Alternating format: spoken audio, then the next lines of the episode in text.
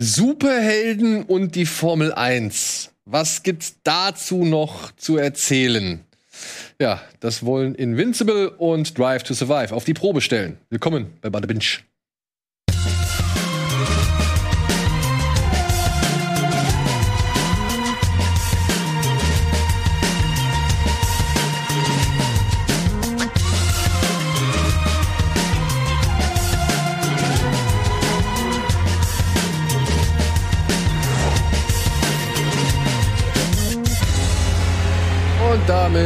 Hallo und herzlich willkommen zu einer neuen Ausgabe Bada Binge. Heute, sag, nach langer Zeit mal wieder zu Gast. Anne. Ah, hallo. Hallo. Und Simon natürlich am Start. Ach, der ist ja immer da. Der ist immer da. Okay, Hallo, Anne, Anne. was geht bei dir? Ähm, es geht eigentlich. Nicht so viel. Ein bisschen arbeiten, bisschen Serien gucken, bisschen Filme gucken. Ganz entspannt. Ich meine, mir muss es eigentlich erzählen. Erzählt Simon, Ja, Warum jetzt? stimmt. Wir sehen, mit Anne uns, wir sehen uns ja fast jede Woche. Ach so, ja, okay. Daher, ja. Ja. Wollt ihr ein bisschen Werbung machen dafür? Bisschen Werbung machen dafür? Warum nicht? Dafür sind wir doch da. Nein, nein, müssen wir nicht. Ach, jetzt komm, jetzt sag doch wenigstens mal ganz kurz, damit die Leute wissen, was ihr zusammen macht. Für Wir die, machen- die zugucken wollen. Das wissen die zuhören. Leute doch vielleicht schon längst. Das ist mir immer ein bisschen unangenehm. Wir arbeiten zusammen für die Filmgorillas. Jawohl. Genau. Anne ist seit November. ja, ne, November. ja, November Mhm. äh, des letzten Jahres am Start und wir haben auch schon fleißig über Dinge gesprochen. Ja. Haben wir eigentlich schon über Serien großartig gesprochen? Hatten wir mal eine Serie zusammen? Nee, eigentlich nicht, oder? Wir Hatten, Doch. ja. Ja. Äh, hier, Magnus. Der Trolljäger. Der Trolljäger. Der, Der war Trolljäger. super. Hast du das mal gesehen? Nee. Magnus Trolljäger ist war im Klingt wie NDR, eine ne? Cartoon-Serie. Entweder NDR oder ARD oder irgendwo in dieser Ja. Spalte. Ich glaube, es war eine öffentlich-rechtliche Mediathek. Ja, gut, kann ja nur eigentlich ZDF oder ARD gewesen sein. Und es ging um ein trotteliges Genie bei einer Dorfpolizei irgendwo in Schweden. Schweden, Norwegen. Ich glaube, war Norwegen. Irgendwie gefällt's mir jetzt schon. Ja, und Ich mag. er ist halt so, er ist halt wirklich so der, der Kauz, der Eigenbrödler, der aber auch irgendwie schon ein bisschen was in der Birne hat, aber dessen Enthusiasmus und Talent irgendwie immer so ein bisschen in die falsche Richtung geht. Und eines Tages verschwindet, nee, wird die Freundin eines berühmten Schauspielers ermordet oder verschwindet. Hm. Und jetzt muss Magnus auf Drängen der Vorgesetzten in diesem Fall ermitteln, zusammen mit einem Polizisten, dessen Frau sich umgebracht hat oder dessen Frau gestorben ist und er sich seitdem eigentlich nur noch umbringen möchte. Und die beiden sollen jetzt halt in dem Fall ermitteln, eben mit der Voraussetzung, dass sie das niemals schaffen werden. Also das wollen eigentlich die Vorgesetzten. Ich verstehe. Warum, wieso, weshalb, wollen wir nicht ergründen, aber oder wollen wir nicht verraten, aber tatsächlich kommen da eine Menge skurrile Situationen und schöne Ideen bei rum, ja, die halt nur nicht so ganz auf die Länge getragen werden. Stimmt, da, da haben wir, da haben wir mal drüber gesprochen. Ja, stimmt. Aber das war auch bisher die einzige Serie. Ne? Ich glaube schon, ja. Ja. Jetzt haben wir ja direkt zwei neue Serien Yes. über die. Oder hast du, hast du noch ein kleines Thema, was du unbedingt loswerden? Ähm, na gut, wenn wir die Zeit kurz haben, wir haben ja bei der Binge Kompakt, da hast du ja auch schon ein paar Tipps abgegeben, ich auch, äh, kommt ein andermal, könnt ihr euch auch im Kanal angucken. Ich ähm, empfehle immer gerne Solar Opposites, weil ich das gerade so feiere. Ich weiß, wir haben das schon mal hier gehabt, oder? Da war ich leider nicht da. Das ist die neue Serie von einem der äh, beiden Dudes von äh, Rick Morty. Äh, Dan Harmon, oder? Ist es? Nee. Nee, äh, der andere. Justin Roiland. Justin Roiland, genau. Der hat sich äh, Mick, äh, Mark, irgendeinen anderen Buddy von ihm hat er sich geholt und die zusammen machen eben Solar Opposites. Und es ist sehr ähnlich wie Rick Morty, aber irgendwie auch ganz anders, weil es sind halt Aliens, die mehr oder weniger gestrandet sind auf der Erde ähm, und versuchen den typischen äh, normalen American Dream Lebensablauf sozusagen, Lebensentwurf nachzuleben, äh, während sie natürlich die Erde hassen und eigentlich nur noch weg wollen, beziehungsweise es sind, es ist zwei Personen und ihre Klone und ein komisches Wesen, was aussieht wie ein Baby, was aber irgendwie eigentlich nur gedacht ist, um irgendwann heranzuwachsen und die Welt zu zerstören. Das ist so die Story. Ähm, was damit passiert, weiß ich noch nicht. Aber es ist halt, die einen wollen weg, die anderen fangen an, sich da so ein bisschen einzusiedeln und Freunde zu finden und so entwickelt sich das Ganze. Aber es ist, es ist ziemlich, es ist ziemlich frech, edgy, gibt einen Fick manchmal auf Sachen wie jetzt Continuity oder ob das jetzt äh, moralisch gerecht wäre oder so. Es ist eben, deswegen meine ich, es ist so ein bisschen wie Rick and Morty. Es hat so was Nihilistisches, äh, weil sie auch ständig alle möglichen Waffen haben, mit denen sie halt Dinge äh, machen Vor allem können. eine ganze Ecke brutaler als Rick and Morty. Ja, das sollte man vielleicht sagen. Es sterben schon sehr viele Menschen. Es sterben enorm viele auf die absurdesten Wege. Manche davon, wie sie da das regeln, manche davon werden irgendwie wieder geheilt und wiederbelebt, aber auch nicht alle. Es ist so ein bisschen, sie machen es manchmal so alibimäßig, damit man ihnen nichts vorhalten kann. Und sie reden auch ständig darüber. Das hat so ein Metaebenen-Ding, wo sie die ganze Zeit sagen, ja, aber das war ja auch, das waren ja Kriminelle. Deswegen wird die ja keiner vermissen und eigentlich ist es besser. Also wir sind eigentlich die Guten. So ungefähr reden sie dann auch über diese Dinge. Also es hat schon, es hat schon einen gewissen Meta-Humor, der mir auch sehr gefällt. Ähm, Stimmen sind genauso, wie man es von Rick and Morty kennt. Absolut legendär, richtig geil. Ähm, Wenige Rülpse. Genau, gar keine Rübse, aber einfach, es ist super gut. Also man guckt da so gerne zu. Ich liebe es ähm, ab der ersten Folge und, und war echt skeptisch, weil ich von so Spin-offs von be berühmten Serien immer ein bisschen Angst habe. Die gehen meistens in die Hose. Ich fand's fantastisch. Ich, du guckst so ein bisschen skeptisch, vielleicht du nicht. Ich bin bisher noch nicht so Ich, gehuckt. äh, ich kann mit sowas total gut. Also ich sehe da nichts. Äh, es hat kuriose Ideen, lustige Dialoge, geile Charaktere. Es hat eine neue Storyline. Es ist nicht einfach eine Kopie von Leute leben im Haus in einem Dorf, sondern es ist schon irgendwas Eigenes.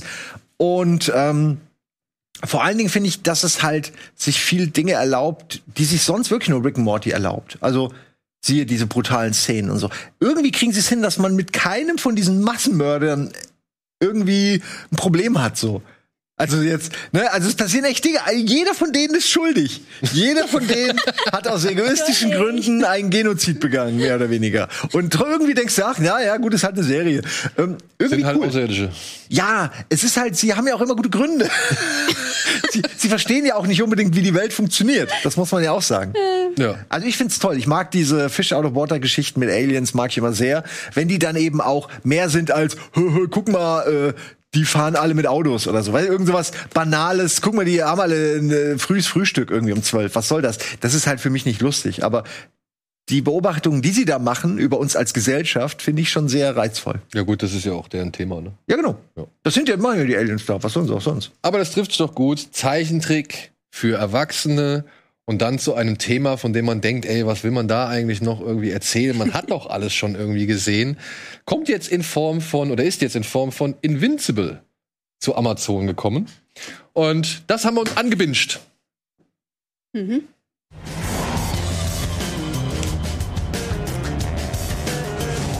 In Invincible geht es um den 17-jährigen Mark Grayson. Der ist eigentlich ein ganz normaler Teenager. Mit dem kleinen Bonus, dass sein Vater Omni-Man ist, der mächtigste Superheld der Welt. Doch als Mark beginnt, eigene Kräfte zu entwickeln, muss er feststellen, dass das Erbe seines Vaters doch nicht ganz so heldenhaft ist, wie er immer dachte. Wir haben uns die ersten drei von insgesamt acht Folgen angesehen und klären, was die Adaption des Robert Kirkman Comics geworden ist. The Dead Boys? The Walking Cape? Oder doch eher nur ein Samstagvormittag-Cartoon?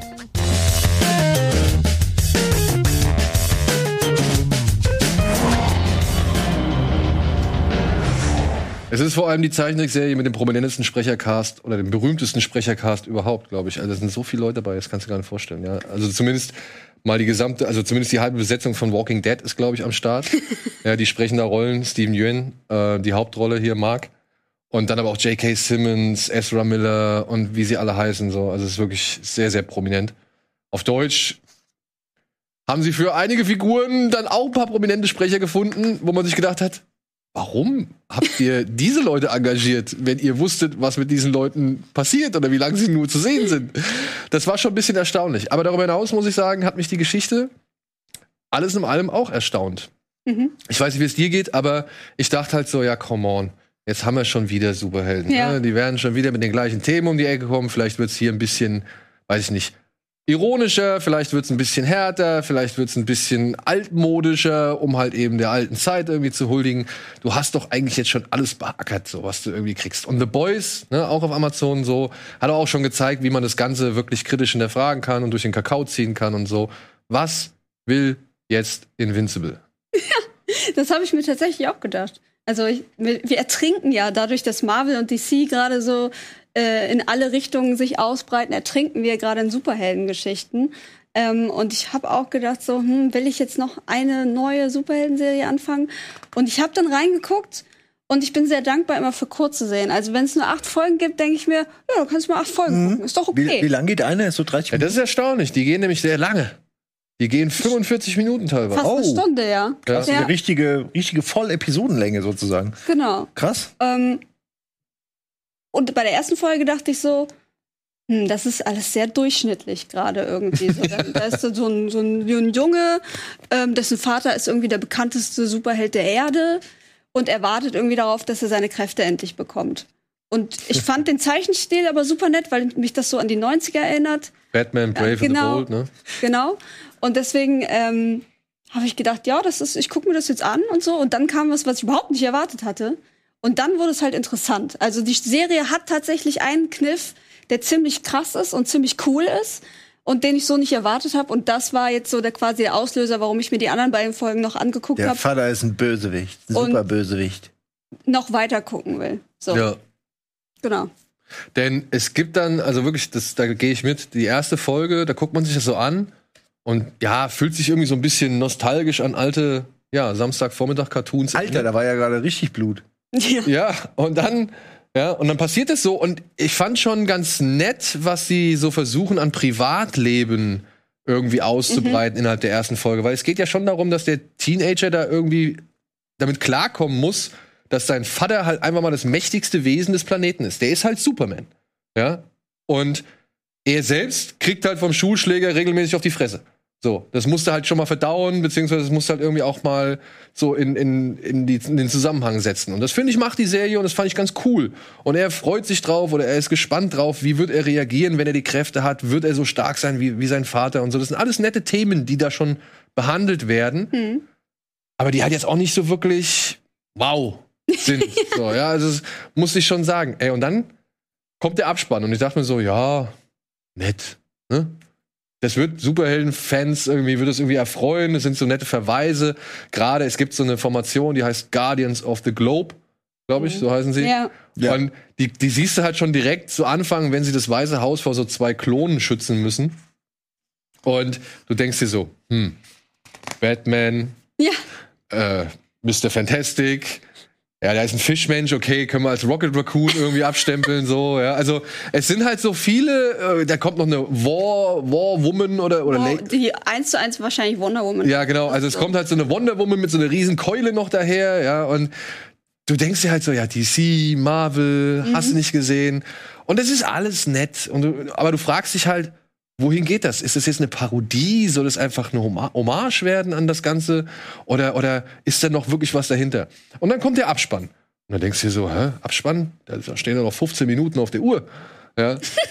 Und dann kommt nach dem Abspann aber plötzlich eine Szene, wo du halt denkst, ja, okay, es wird jetzt so, wahrscheinlich jetzt wird jetzt wird die, die Hintergrundhandlung, ne, die alles so ein bisschen überschattet, die wird jetzt so auf den Weg gebracht. Ja, aber dann geht's plötzlich richtig rund. Und das, was du gesagt hast, dann wird, werden plötzlich Köpfe abgerissen, zertrümmert, zerdrückt, Brustkörbe irgendwie mit 5000 Schlägen eingedeckt und was weiß ich. Klingt Und es, schlimm, aber auch ganz schön geil. Ja. Ich will das sehen. ja, und, und wirklich, und dann saß ich da, also es, war- es war wirklich so eine richtige Überraschung. Ich so, äh, Ja. okay, in die Richtung geht's. Und dann realisierst du, ja, okay, es ist der Typ, der Walking Dead geschrieben hat. Ja, also er ist nicht Deswegen auch zimperlich. die ganzen Leute, ne, die dann irgendwie Ja. mit. Und es, es ist halt wirklich alles andere als zimperlich. Es ist wirklich erstaunlich brutal. Und dann halt von der Episodenlänge erstaunlich lang. Und dann war das aber für mich auch wirklich der, der, der, der Schlüsselmoment. So, ja, ja, okay, ich geb's zu. Ich bin durch die billigste Brutalität bin ich gehuckt worden. ja. Das will ich gar nicht abstreiten. Aber ich denke mir halt, ich gucke mir das vorher an, das ist alles lieb und nett. Aber dann wird's halt eben nicht lieb und nett. Das ist aber bei The Boys ähnlich, dass es diesen Moment gibt, wo du sagst, okay, aber jetzt Ja, aber bei bin The ich Boys- Bei The investiert. Boys in Das fängt doch direkt zehn Minuten an, Meine ich ja. Das meine ich ja. Das, diese Szene ist ja auch mega brutal. Ja. Aber das ist der Moment, wo du mir, wo so die Ohren hochgehen, denkst, okay, das ist was Neues. Ähm, fand ich. Aber ja, aber Ich das war Szene schon. ja nicht von der Ja, ja, aber das war nach 10 Minuten. Hier kommt es irgendwie nach, nach, keine Ahnung, nach 30 Minuten irgendwie so erst, wo du dich halt die ganze Zeit noch gefragt hast, in welche Richtung das geht. Und dann wird's halt wirklich ultra brutal. Und dann hast du plötzlich eine ganz neue Grundsituation. Und die gibt dem Ganzen halt dann auch plötzlich wieder eine völlig neue Spannung, eine völlig neue Dimension, ein völlig neues Aufgabenfeld. Und dann auch noch völlig neue Themen, die verhandelt werden. Was kann das denn sein? Jetzt will ich's aber auch wissen. Ich bin schon bei Seite 18. Er hat immerhin beim Müll raustragen schon seine Superkräfte bekommen. Ja, genau, das ist auch ähnlich. Das ist, muss man sagen. Weil, kann ich Die- kurz was sagen? Serie Das ist eine sehr schöne Szene. Es ist einfach eine, man sieht auf der, von euch, äh, auf der rechten Seite, wirft er den Müll, der Müll fliegt endlos weiter und er ist so, Alter, endlich. Ja. Weil er die ganze Zeit schon drauf wartet. Und das ist tatsächlich eins zu eins in, die, in der Serie Ja. übersetzt worden. Also sie haben die sowohl den Zeichentrickstil als auch so die, die Abläufe, die Panels, die einzelnen Szenen, haben sie echt gut übernommen. Was ich jetzt anhand des Comics, den wir jetzt mal kurz noch bekommen haben, oder zufällig noch bekommen haben. Könnt ihr ja noch mal einen schicken? Ich glaube, der ist von Sandro. Ach so. Ich habe den ja nicht Sag vorher mal, kannst du gelesen. mir einen kaufen? Alvin, Alvin ist auch irgendwie schon länger mit der Comicreihe ver, verbandelt, verbandelt. So. Es gibt irgendwie 144 Ausgaben. Und du hast gesagt, es ist ein Spin-off? Ja, also ich habe mir, nachdem ähm, ich diese drei Folgen gesehen habe, wollte ich automatisch irgendwie mehr wissen, weil es, ich, ich habe dieses Cover schon mal gesehen, ich habe diesen Typen schon mal gesehen und dachte, irgendwoher kennst du das? Und dann habe ich halt geguckt und mir durchgelesen, so was, was alles passiert dann, also die ganzen Story-Arcs und so, weil ich halt gucken wollte, was, woher das kommt und so. Und es gab auch mit ihm schon so ähm, multiple Universengeschichten mit Marvel und DC. Also die haben sich auch alle schon mal gekreuzt und so weiter. Und daher muss ich den wohl irgendwo mal gesehen haben. Ähm, und es gibt ähm, einen Typen, ähm, der heißt Tech Jacket. Und das war, glaube ich, zuerst da. Und da war er nur quasi, ähm, ja, eine Randfigur. Und dann wurde aber aus ihm quasi eine richtige Comicstrecke gemacht. Und was ich so gesehen habe, fand ich das eigentlich bis jetzt ziemlich cool. Also ich kannte den Comic nicht, ich wusste, ich habe ihn schon mal gesehen. Und ähm, es geht ja dann auch weiter direkt ähm, nach dieser ominösen Szene ähm, in der nächsten Folge, wo er dann seine Kräfte bekommt, haben wir ja gerade auch schon gesehen. Ähm, und es bleibt halt irgendwie cool und sympathisch. Also ich mag ihn auch als Superheld tatsächlich, weil Ja. er wirklich so, Ganz schön optimistisch. Genau, er ist so optimistisch und nennt sich halt Invincible, so, ah, ich bin jetzt unbesiegbar, ich komme nach meinem Vater und so. Ähm, und kriegt halt aber erstmal richtig auf die Fresse natürlich, weil er erstmal ins Training muss, auch bei seinem Vater. Und ähm, ist natürlich auch so ein, so ein äh, Highschool-Kid, irgendwie 17 oder so und, und äh, ähm, steht irgendwie zwischen zwei Mädels, die er beide irgendwie toll findet. wie das Business halt as immer usual. So ist, genau. Aber ich finde ihn tatsächlich als Helden sehr sympathisch. Ähm, und dann halt diese Kombination mit dieser abgefahrenen äh, Story, die da eigentlich dahinter steckt, ähm, macht das äh, für mich total sehenswert. Ich finde es echt cool. Und es gibt tatsächlich auch mal, was ich nicht gedacht hätte, noch ein paar schöne Ansätze, die Kirkman findet, um halt so ein bisschen auch das Wesen von Superhelden noch mal unter einem anderen Licht zu betrachten oder so. Es gibt da eine, in einer Folge kommt ein, eine Heldin vor, die heißt Monster Girl. Und Monster Girl wird halt erstmal voll ausgelacht, so, was willst denn du hier so, ne? Und keine Ahnung, aber die trägt halt ihren Namen nicht umsonst, denn die verwandelt sich in so eine Art Hulk. Ja. So wie Und- Chopper in äh, hier, ähm, na, One Piece. Die, dieser, ist das ein Hirsch? Ja. Ich weiß Der kann doch mega muskulös werden, aber eigentlich ist er so ein gechillter Hirsch. Ja, und hier ist es halt, wie gesagt, einfach ein junges Mädchen. Und die wird halt, wie gesagt, ausgelacht und dann verwandelt sich in dieses Vieh und ist halt auf jeden Fall richtig stark. Und qualifiziert sich damit auch dafür für eine neue Superheldengruppe. Und dann kommt der Anführer dieser Superheldengruppe und sagt, ey, hier, das ist unser Trainingsplan, beziehungsweise unser Tagesplan für die kommenden Wochen und so, und da und da Training, was weiß ich. Und dann geht sie dann irgendwann hin und sagt zu ihm so, du, das funktioniert nicht so ganz, ja, weil mein Körper altert rückwärts. Je mehr ich mich verwandle, umso schneller verwandle ich mich dann rückwärts. Und jetzt, ich bin eigentlich Also trainieren ist eigentlich falsch. Genau, Ja. eigentlich ist Trainieren für mich komplett falsch, so weil mein Körper dadurch zu schnell jünger wird. Und ich meine, ich bin 25, ich sehe aus wie 14, versuche mal einen Typen ein Date klar zu machen so. Und das sind so geile Momente, also wirklich, super. das sind so echt schöne alltägliche oder einfach einfach schöne neue Beobachtungen, die man da reingelegt hat, wo man sich denkt, ja geil, cool. So so kannst du die die Helden auffüllen, so kannst du die Geschichte auffüllen. Ja. Das sind Aspekte, die man halt nicht bei jedem Superhelden oder auch gerade nicht bei diesen, ja, so viele Superhelden-Geschichten, was ich, was wir jetzt hatten, Doom Patrol oder wie hieß das auf Netflix, ähm, Äh, du meinst hier Umbrella. Umbrella Academy und so so oder die The Class oder diese ganzen Gruppierungen, die halt immer zusammengeführt werden, da hast du immer so meistens immer, ja, das ist ein Grund, warum die zusammenkommen, die haben dann ihre Tropes und so weiter. Aber hier verwebt sich das meiner Ansicht nach ein bisschen neuer, ein bisschen anders, ein bisschen ungewohnter. Es wirkt auf mich wie die nächste Generation von Superhelden, wo man eben äh, wie die Hasenpfote. Du bekommst Kräfte, aber eben auch Nachteile, sag ich mal. Weil es einfach sonst auch zu ausgelutscht ist mittlerweile, Ja. glaube ich. Weil, ja, wir haben es jetzt verstanden, wir wissen alle, wie geil es ist, wenn du Superkräfte hast und wenn du so lernst und dann irgendwann beherrscht und, ne, aber eigentlich willst du ja auch ähm, eine Fallhöhe. das, was Spawn halt schon, sag ich mal, eingeführt Ja, hat. Ne? ist nicht dem- neu. Ist nicht neu, aber man muss dazu sagen, dass Invincible zum Beispiel noch vor, lange vor The Boys entstanden ist. So, ja, also die, die, da gab's das, da hatten die das noch nicht auf dem Zettel. Also man kann jetzt sagen, ja, wozu soll ich das gucken, wenn ich The Boys habe oder so? Aber naja, ich sage mal so: Eine Superhelden-Dramaserie für Erwachsene mit 45 Minuten pro Laufzeit Ja. ist jetzt etwas, was man wirklich nicht allzu oft sieht. Ja, also das ist, dass man, weil die setzen sich da ja schon ernst mit gewissen Dingen auseinander. Ja, voll. Aber sie wiederholen auch einiges ein bisschen zu oft, muss ich jetzt sagen. Und ich bin gespannt, wie sie das Mysterium entweder geheim halten oder so lange verdeckt halten oder wie offensiv sie damit umgehen. Ja. Vor allem, weil halt noch so eine Figur vorkommt, die, da muss ich beim ersten Mal echt lachen. Da habe ich dann Alvin geschrieben, ist das ernst gemeint oder ist das eine Parodie? Weil da kommt dann irgendwann ein Typ daher, der heißt Damien Darkblood. ja. Und das ist eine Mischung aus Rorschach und Hellboy. So, und, ich Okay. dachte, und ich dachte nur, das kann doch eigentlich nur ein Witz sein. So, ja, aber nein, die Figur ist wirklich für eine ernste Sache da. Damien Darkblood. Ich finde ihn super. Ja, ich mag den auch inzwischen. Ich Ja. mag den auch inzwischen. Aber das wirkt auf den ersten Blick, kam das so ein bisschen.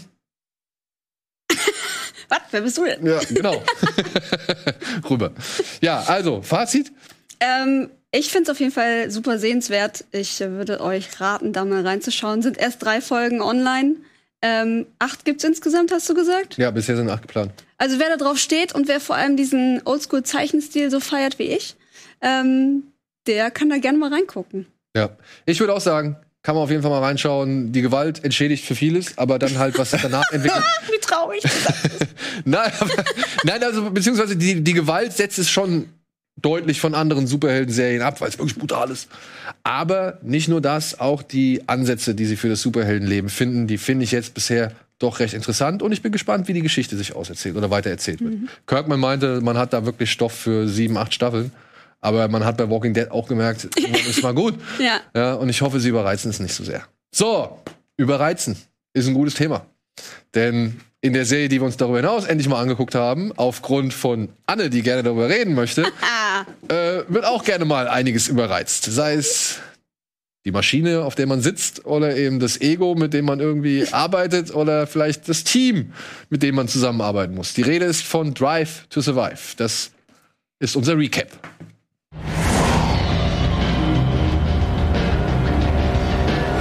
Die Doku-Serie Drive to Survive wirft auf zehn Folgen verteilt einen Blick hinter die Kulissen der Formel 1 Weltmeisterschaft. Mit all ihren Machtkämpfen, Träumen und Egos. So dicht, ungeschönt, aufregend und reich an Details wie selten ein Einblick in den Rennzirkus zuvor.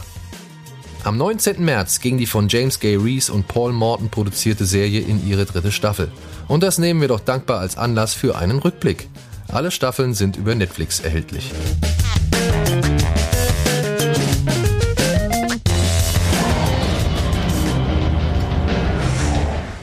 Formel 1. Simon. Das ist dein Steckenpferd, oder? Ja, ich muss echt sagen, ich bin so froh, dass dieser Hype schon lange vorbei ist, weil damals, als eben noch Schumacher gefahren ist und äh, alle meine Freunde, das wirklich, ist es schon, wie lange ist her? 15 Jahre, 20 Jahre, ich weiß es gar nicht. Aber es lief jedes Wochenende, als dann irgendwie diese Renndinger waren. Und ich, ich, ich kann einfach wirklich, es tut mir leid, ich weiß, es ist für viele irgendwie Unterhaltung und, und, und auch ich will, habe keine Ahnung davon, aber für mich ist es so, mit das langweiligste, was ich mache. Es ist fast, es saugt mir Energie raus, während ich gucke. Also es ist so, wenn ich dann immer wieder, ich werde so müde, wenn ich dann sehe, wie sie ihre hui, hui, hui und dahinter die hui, hui, fahren sie immer wieder, hui, da fahren fünf und du denkst die ganze Zeit, okay, ich kann die Perspektiven gar nicht abschätzen. Ich kann gar nicht abschätzen, was sind da für Entfernungen. Dann ist, sieht's aus, als wären sie so nah beieinander und dann sind sie irgendwie 100 Kilometer entfernt. Ich raff's nicht. Es ist mir zu, es ist mir zu technisch. Man muss zu viel Ahnung haben von, von Formel 1, um es genießen zu können. Ist meine Theorie. Und ich habe null Ahnung und habe null Genuss gehabt. Nur von der Serie? Nein, ich habe die Serie angefangen, aber ich muss ehrlich sagen, es, also es fällt mir schwer, weil ich dem nicht folgen kann. Ich sehe da ständig geile Bilder, Leute, die fahren, irgendeiner fährt nicht gut, aus irgendeinem Grund, mir verraff nicht warum. Alle sagen, oh, ist aber scheiße, scheiße, du siehst die Anspannung, du bist emotional involviert, aber dann passiert irgendwas und sie fahren besser und ich habe nicht so ganz gerafft. also es tut mir leid, ich, ich raff nicht, warum ich mir drei Staffeln lang das angucken soll. Aber ich bin wirklich der Anti-Fan. Ich bin nicht geeignet, sinnvoll darüber zu reden. Pass auf. Mir ging es ähnlich. Ich bin mit Formel 1 eigentlich durch.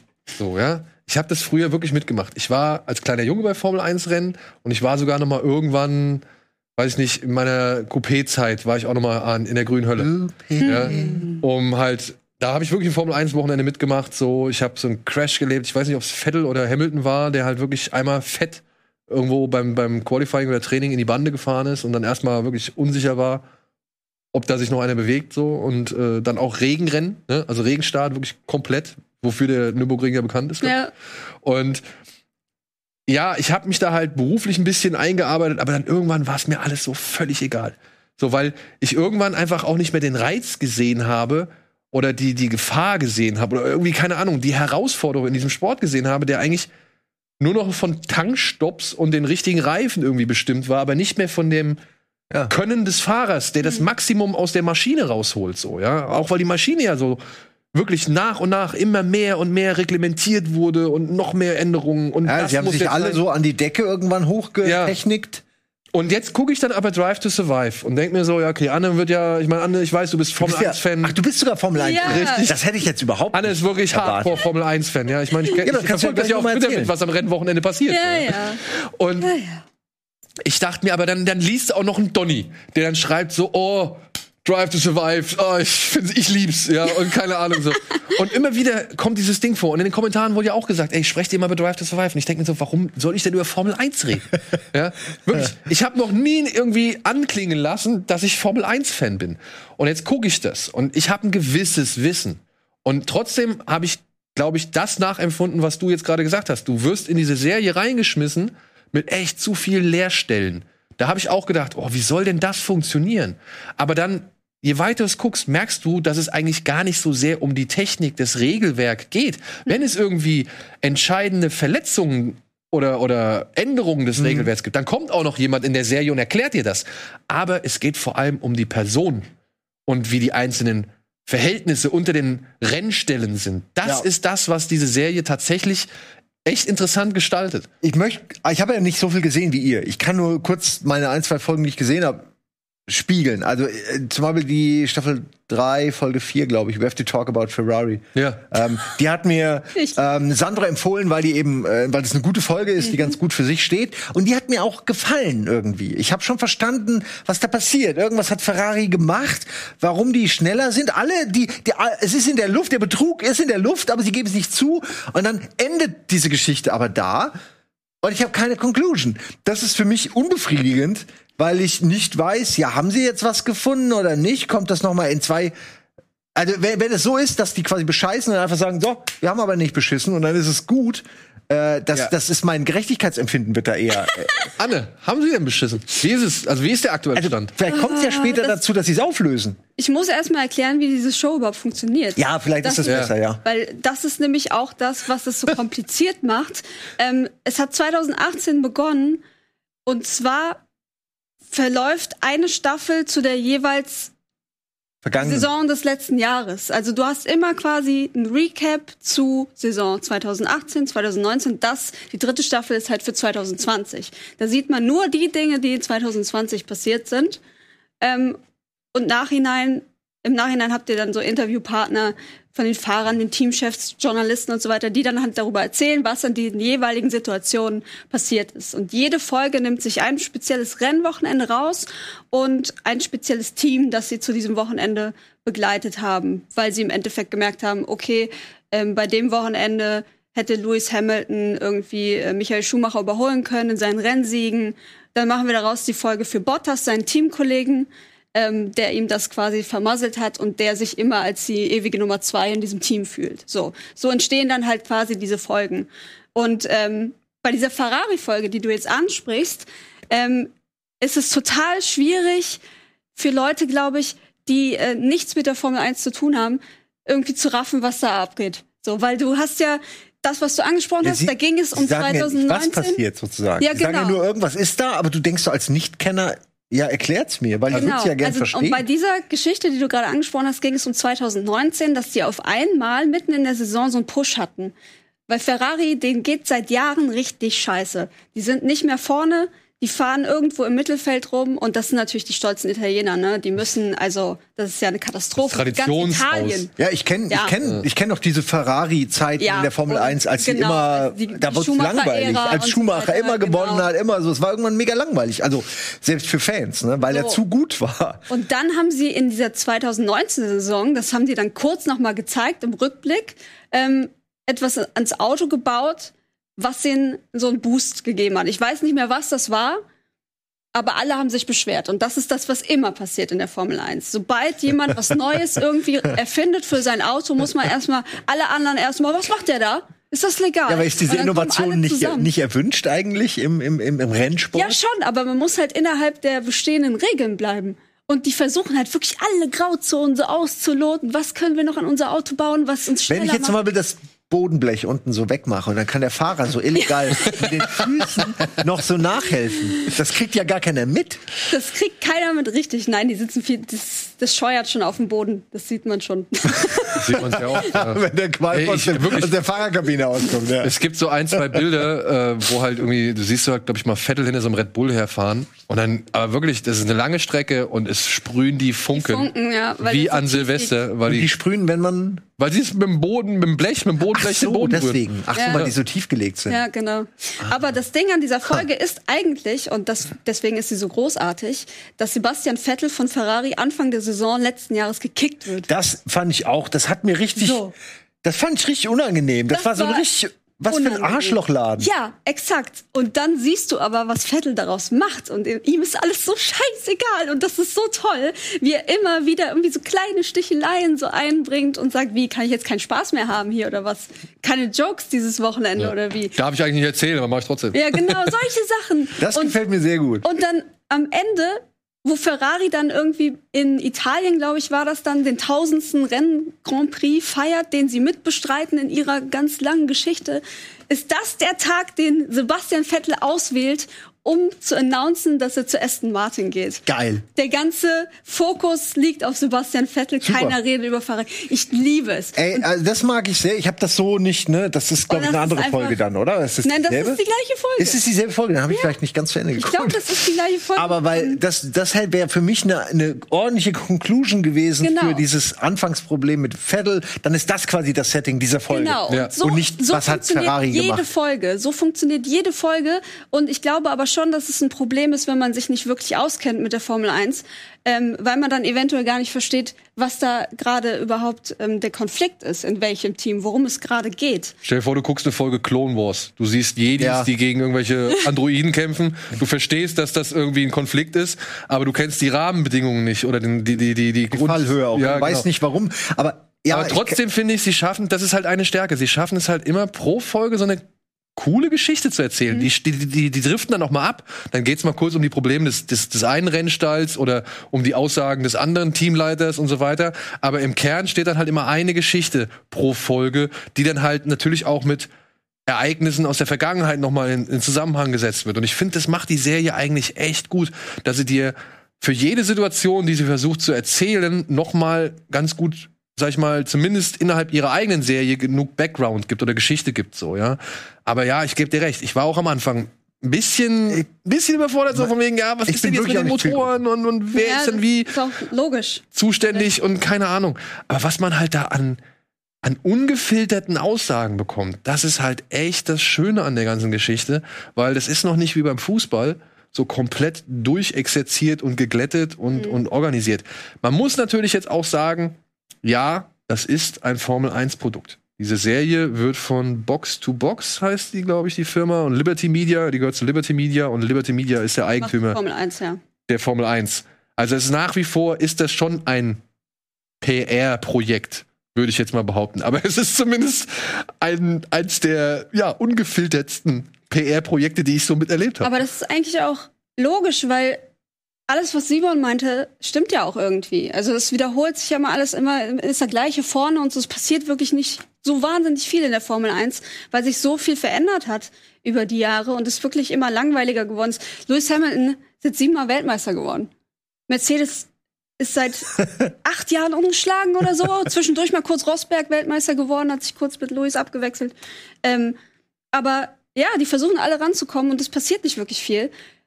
Und auf der anderen Seite hast du dann mit dieser, mit dieser Serie so ein, so ein GZSZ-Soap-Effekt, weil du halt siehst, wie die sich da äh, ähm, die, die Unschönheiten um die, um die Ohren hauen und wirklich da ähm, um ihre Cockpits kämpfen, um ihren Platz im Team kämpfen, um auch das ist auch so bescheuert. Das ist ein Teamsport, ja. Formel 1 ist ein Teamsport, aber die sind kein Team. So, das sind zwei Fahrer im gleichen Team, aber die kämpfen auch gegeneinander. Und dann hast ja. du seine Crew und seine Crew und die haben dann Beef und so. Und das ist irgendwie, das ist richtig, ich finde es total spannend einfach auch. Und dann kommen noch die Personalities on top. Dann kommen nämlich so Leute wie Günther Steiner. Ja. ja und Günther Steiner ist wirklich, der ist Matchwinner dieser gesamten Serie so, ja, weil der ist halt, der mag auf der Rennpiste vielleicht nicht so erfolgreich sein, aber die Serie hat ihn so nach oben katapultiert. Das ist der Teamchef von Haas. Ist es ein Schweizer? Kann es sein? Ist es ein Schweizer? Ich glaube, der ist Schweizer. Ja. ja. Und er spricht halt so ein ganz gebrochenes Englisch teilweise und dann aber halt auch ein sehr fluchendes Englisch. Ja, also der, der kackt halt wirklich rum ohne Ende. Sehr direkter Mensch. Also das ist wirklich ein sehr direkter Mensch, aber ja. manchmal auch ein sehr taktloser Mensch, wo ich mir denke, Alter, das kannst du doch nicht vor dem gesamten Team sagen, so, ja. Da, da, da ist wirklich. Da ja, hat, ja, da müssen wir erstmal, was, was da genau geht. Auf, kann man das schon der sagen. hat zwei Fahrer im Team. Magnussen, für mich, ja. nach Staffel 1, eins der größten Arschlöcher in der Formel 1. ja, muss man mal sagen, weil, also der, der Eindruck wird zumindest vermittelt, dass das der Typ ist sowas von rücksichtslos und sowas von karrieregeil. Und er hat diesen armen, äh, armen Fahrer Gros, Grosjean. Grosjean. ja, das ist der Typ, der hat in der ersten Staffel, von dem werden in der ersten Staffel so viele Unfälle gezeigt, dass du dich fragst, wieso setzt er sich 2019 nochmal an Steuer? Ja. Und hat jetzt halt in 2020 einen richtig, richtig schlimmen Unfall gehabt, ja, mit, mit Feuer und allem, der halt durch auch alle Medien ging und hat jetzt irgendwie danach. Den habe ich sogar mitgekriegt. Ja. Und er hat danach wohl jetzt aufgehört. Ne? Also der hat sowieso kein Cockpit mehr gehabt fürs nächste Jahr, aber so hat er seine Formel 1 Karriere beendet. So, er hat diesen Unfall gehabt, ist da wie durch ein Wunder rausgekrabbelt aus diesem völlig zerstörten, zweigeteilten Auto. Die, die vordere äh, äh, Hälfte mit dem Chassis und alles stand unfassbar krass in Brand. Und es hat ewig gedauert gefühlt, bis man überhaupt ist gesehen hat, ob da noch jemand sich bewegt. War das die Geschichte, wo sein Vater ihm noch rausgeholfen hat? Oder verwechsel ich das gerade? Vielleicht war das auch was Altes. Da war nur irgendwie, nee. weiß nicht, irgendwo, wo dann jemand irgendwie, und das war dann wohl der, der Vater oder so, dann irgendwie ins Auto rennt und ihn so rausreißt. Aber das war vielleicht auch was Altes nee, im, im Fahrwasser dieser Geschichte. Genau. Äh, fand ich auch nur faszinierend. Ja. Und dann hast du die beiden Leute, ne? Also du hast diesen, diesen Katastrophenpiloten, bei dem du dich fragst, wieso der nach zwei Jahren immer noch im Cockpit sitzt, wo halt einfach nur ein Crash nach dem anderen Es liegt aber nicht an ihm, ganz ehrlich. Das merkt man, glaube ich, auch in ja, der Serie, dass du du musst schon gucken, in welchem Team du bist. Also es fahren auch die, es fahren sehr talentierte Menschen in einfach Lappenteams. So, weil die halt nicht, die haben halt nicht genug Kohle. Wenn du Rennen gewinnst, kriegst du Kohle. Ja. So, und wenn du am Ende äh, ganz oben auf der Tabelle der Konstrukteurswertung stehst, bekommst du die meiste Kohle. So, und wer natürlich niemals irgendwo steht, kriegt auch keine Kohle. Ja, und dann kannst du auch kein geiles Auto bauen, aber da sind durchaus auch schon mal gute Leute. Und wenn je länger du in der Formel 1 bist, desto größer ist die Gefahr, dass du wieder in so einem Team landest, weil du halt oben bei Ferrari oder bei Red Bull oder so von irgendeinem Youngster abgelöst wirst, der ähm, super talentiert ist. Deswegen, Grosjean ist kein schlechter Fahrer. Das will ich auch gar nicht sagen. Aber nach diesen ganzen Unfällen und nachdem ihm halt immer wieder Unfälle passieren, ja, und er auch, wo er auch nicht mal was für kann, da würde ich mir dann doch nach einem Jahr überlegen, ist es vielleicht noch der richtige Sport für mich? Auf jeden Fall kracht der ins, oder er kracht, glaube ich, ins Auto von seinem Teamkollegen, weil die halt Beef haben, so, ne? Und da sind zwei Autos fürs Rennen, im Rennwochenende, beim Rennen am Arsch. Ja. Und dann kommt Günther Steiner und ist halt wirklich so sauer. Ja, ist wirklich so und faltet die so derartig zusammen. Also wirklich, get the fuck out of my office. Fuck, sagt er mir, fuck, get the fuck out of my office. Und keine Ahnung, und der Magnussen haut ab und, und knallt die Tür so zu, dass er, dass er irgendwie kaputt geht und so. Ja. Und er ist wieder auf 180. Und es ist halt einfach nur lustig und geil und interessant mit anzusehen, weil sowas kriegst du aus irgendwie den ganzen anderen Sportarten nicht mehr raus. Mhm. Das ist nicht so, das ist, das ist nicht so durchgestylt, das ist nicht so durchgetaktet. Du hast zwar auch diese Pressesprecherin von Ferrari, ja, wo ich dachte, Alter, Alter, die wird sich nach dieser Staffel auch nicht mehr irgendwie auf die Straße trauen. Also die kann von Glück reden, dass sie ständig ihren, ihre Ja. Mundschutzmaske aufhat, weil ich glaube, die wird von allen gehasst. Ja, die ist äh, wirklich, das sind so unangenehm, unangenehme Situationen, die mit der gezeigt werden. Ja, cool ist aber halt wahrscheinlich ihr Job, ne? Ja, aber es ist so ein bisschen. Was soll sie machen? Ja, also ihr fucking Job, sie ist so ein, so ein Spinner halt. Sie muss irgendwie die Nachrichten immer alles gut verpacken. Genau, Und auch Scheiße gut verpacken. es ist keiner da, der kontrolliert, dass sie das macht und Ach dass so. das ihr Job ist. So, ja. Und es wird, es wird halt einfach gezeigt, wie sie ihren Job ausführt. Und im Endeffekt ist es am Ende des Tages vielleicht nur ein, einfach ihr Job, den sie halt einfach gut erfüllt oder professionell erfüllt. Aber sie kommt halt ziemlich mies bei rüber. Und das ist auch so eine Sache, die ja schon ja. einige Formel-1-Piloten dann bemängelt haben an der Serie. Mats Verstappen zum Beispiel, Max Verstappen, der äh, ja die Nummer eins bei Red Bull, der hat sich jetzt halt schon öffentlich dazu geäußert oder mehrfach dazu geäußert, dass er es halt echt scheiße findet, wie die Serie ihn darstellt. So. Ja, vielleicht, wenn sie, vielleicht ist es so ein bisschen Masche. Wenn sie alles so ein bisschen auf diesen Konflikt und auf, das sind alles Egomanen und Arschlöcher, wenn das so ein bisschen die, die Idee dahinter ist, sch schneidet man es auch in diese Richtung. Naja, aber das sind alles, und das ist ja auch das Ding. Kannst ja, wenn du, wenn du alle assigen Sachen rausschneidest, wirken die Leute halt sympathisch. Und wenn du es drin lässt. naja, ja, ist ja so. Ich meine, Ja, so aber werden er- ja Leute geschnitten. Aber ich habe alle angeschrieben und gemeint, ey, Max Verstappen ist ja wohl der letzte Lappen. Ja. Und weil der Typ halt einfach nur Scheiße rüberkommt in der Serie. Und ich, ich will noch nicht mal glauben, dass der Scheiße ist. Der ist sehr jung. Der ist einfach sehr, sehr jung. Der hat sehr, sehr jung sein erstes Rennen gewonnen. Ich glaube, der hat noch jünger gewonnen als Vettel damals. Ähm, durch Zufall ja in diesem Chaosrennen als jüngster Pilot ever ein Rennen gewonnen. Und Max Verstappen kam dann und hat, glaube ich, noch jünger gewesen. Und der ist einfach, ja, der kriegt einfach super viel mit. So, der, der ist so jung jetzt in diese Position geraten, ähm, der Topfahrer in einem der Top-Teams zu sein. Sieht man bei Charles Leclerc, bei Ferrari auch. Das sind alles so, die sind sehr, ich glaube, die sind so ein bisschen übermütig. Ne? Die haben sich das, die kriegen das von allen Seiten, das ganze Lob und so. Und ähm, ich glaube, die haben so ein bisschen den Bezug so zum, zur Realität verloren, was das angeht. Ey, das kann ich mir aber total gut die vorstellen, wenn das halt, dein Job ich meine, ist. du wirst von wenn's um- 10.000 Leuten belabert, wie geil du bist. Und es ja? geht um Hundertstel und du bist vielleicht der krasseste Ja. von den krassen und du hast dieses Team und ne, also ich kann es total gut schon, nachvollziehen, dass, das man da alles, Ja, ich glaube schon, dass die alle nett sind und so, aber die äh, sie werden halt durch diese Situation, in der sie stecken, auch wahrscheinlich verzogen. So. Das ist, es sind auch wirklich Leute in extremen Situationen, wo, wo eigentlich Leute nicht reinkommen. Und ich glaube, bei denen akzeptiert man auch, dass sie einfach so sind, wie sie sind. Also, ich meine, ich habe kein Problem damit, wenn ein Hochleistungssportler ein Arschloch ist. Solange er also eine Leistung erbringt, müssen ja die Leute um ihn rum damit klarkommen und sich überlegen, ob sie das wollen. Aber ähm, wenn das ihm hilft, den Fokus für seinen Job zu erhalten, ich will es nicht entschuldigen. Ich sag nur, es wundert mich nicht. Ja, man muss auch sagen, das macht die, macht die Serie auch einmal in, einem, in einer schönen Montage fest. Das ist halt teilweise das jüngste Teilnehmerfeld, was die Formel 1 jemals Ja. hatte. Ja, die sind alle 25, 22. Die Twitter nebenbei, die haben Ja. äh, an Ja, ihrem ja, Dings haben die so ein kleines Display, wo die dann schnell mal da ein sitzt, die, Insta-Bild da sitzt die, das ist so das Geilste, da sitzt die, die Chefin von Ferrari, diese PR-Chefin und sagt halt, ja, ne, fummelt mal nicht so oft am Handy rum, wenn ihr irgendwie von Reportern zu sehen seid. So. Und Das nächste, was du siehst, ist Leclerc, wie er irgendwie am Handy sitzt vor der, vor der Interviewkamera. So. Das ist halt schon geil. Nur noch kurz, nur kurz. Gleich. Generation Ich bin gleich da. Es ist halt einfach wirklich so. Und ich finde es aber auch, es ist auch einfach spannend und lustig mit anzusehen. Aber ich muss trotzdem auch sagen, da fehlen trotzdem meiner Ansicht nach so Typen wie dann wie Kimi Räikkönen, der halt von, weißt du, du Der siehst die alle. keinen Bock. Ja, genau. Du siehst halt alle möglichen Leute, die halt irgendwie sagen, ja, ich will Erster werden, schon als kleiner Junge wollte ich werden und oh, für mich das ist das Beste, bei einem großen Team zu fahren und einmal zu gewinnen und keine Ahnung. Und Kimi Räikkönen hockt da. Ja, für mich ist es nur ein Hobby. Ein Hobby vor allem. Wenn du- Formel 1, ey. Hobby. Also wirklich, für mich ist es nur ein Hobby. Ja, das mach ich Fertig. mal. Ja, ja, der fährt seit 20 Jahren, der ist zweimal Weltmeister geworden, der hat alles gesehen und der fällt jetzt noch, weil er Bock drauf hat. So. Ja. Also, ne? also wenn, wenn du schon quasi so alt bist und so lange dabei, dann ist es halt vielleicht wirklich nur noch. Alonso ist auch wieder gekommen diese Saison. So, der, ja, Der ist wieder da. der ist wieder da. Der Typ aus dem Campingstuhl, so, weißt du, weil die haben auch nichts mehr gerissen damals. Ja. Ist gegangen, ist wiedergekommen, hatte bestimmt Langeweile, hat Bock, Auto zu fahren. Ja, so, also wenn du irgendwann kommst du halt, du fängst irgendwie jung an, bist total energized, willst hundertmal Weltmeister werden und so. Und irgendwann ist es wahrscheinlich einfach nur noch so Business as usual.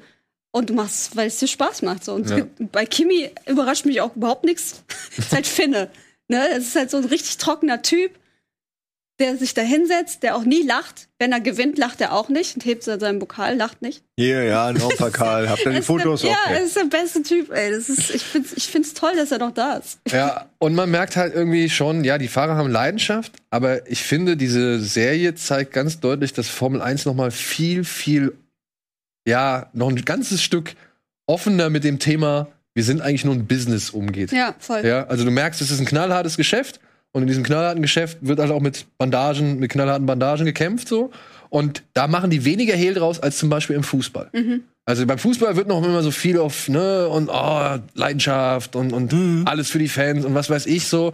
Und ich finde, da ist Drive to Survive einfach eine ganze Spur ehrlicher und bietet halt einfach auch, ja, die, diese Quälereien und diese Streitigkeiten und Intrigen und Zwiste, die halt früher beim Fußball hattest, aber die längst aus dem Fußball irgendwie verbannt und ver- verdammt worden sind, so.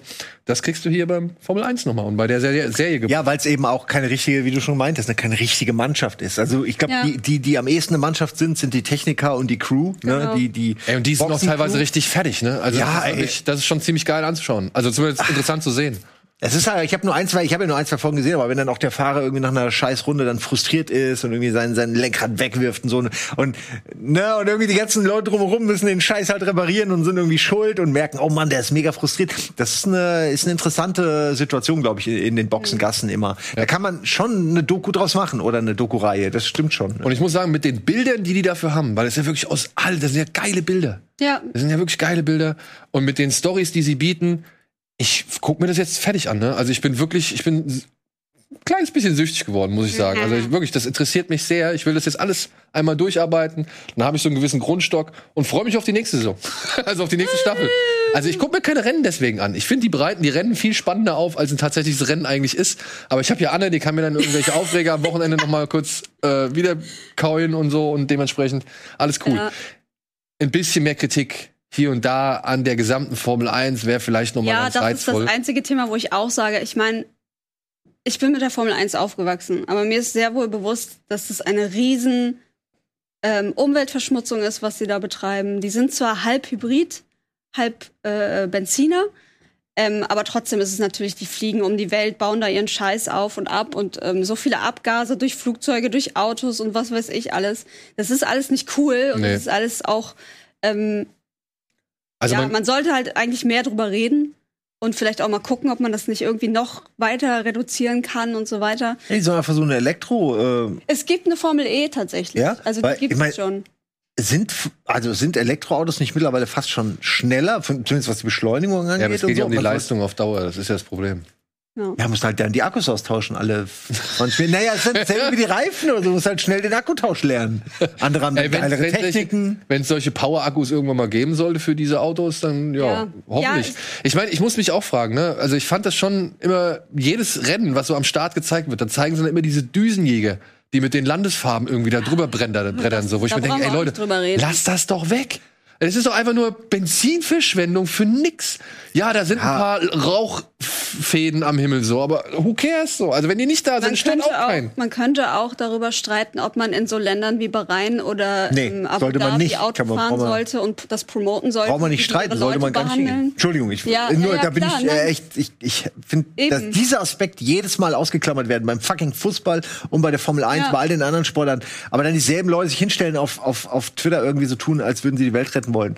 Das ist alles Bullshit, Leute. Ähm, sagt entweder nein oder halt, ne, ihr seid entweder Teil dessen oder halt nicht.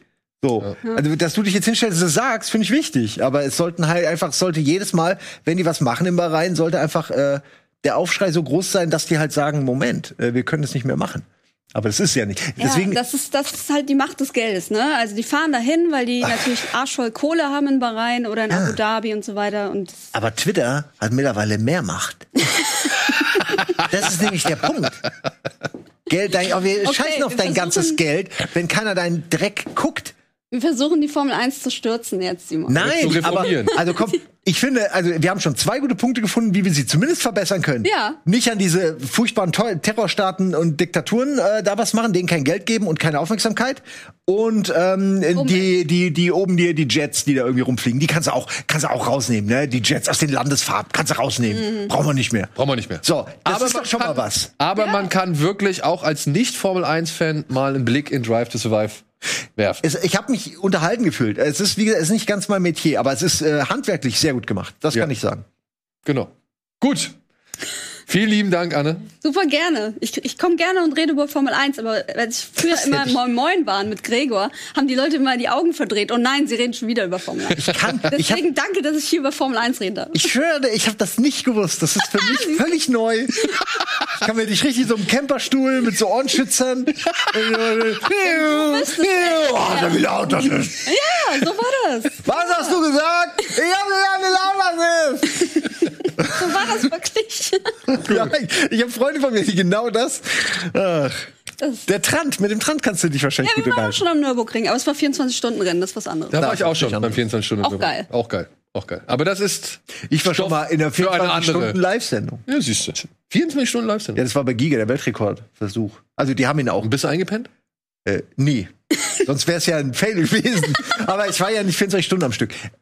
Okay. Es war eine das sind, Marketingmaßnahme. das, sind, das sind Themen für ein anderes Format oder eine andere Zeit. Ich danke euch herzlich fürs Zuschauen. Hoffe, wir sehen uns auch beim nächsten Mal wieder. Am nächsten Dienstag gibt's Bada Binge Kompakt. Die nächste Folge gibt's am Sonntag. Und ansonsten macht's gut. Tschüss.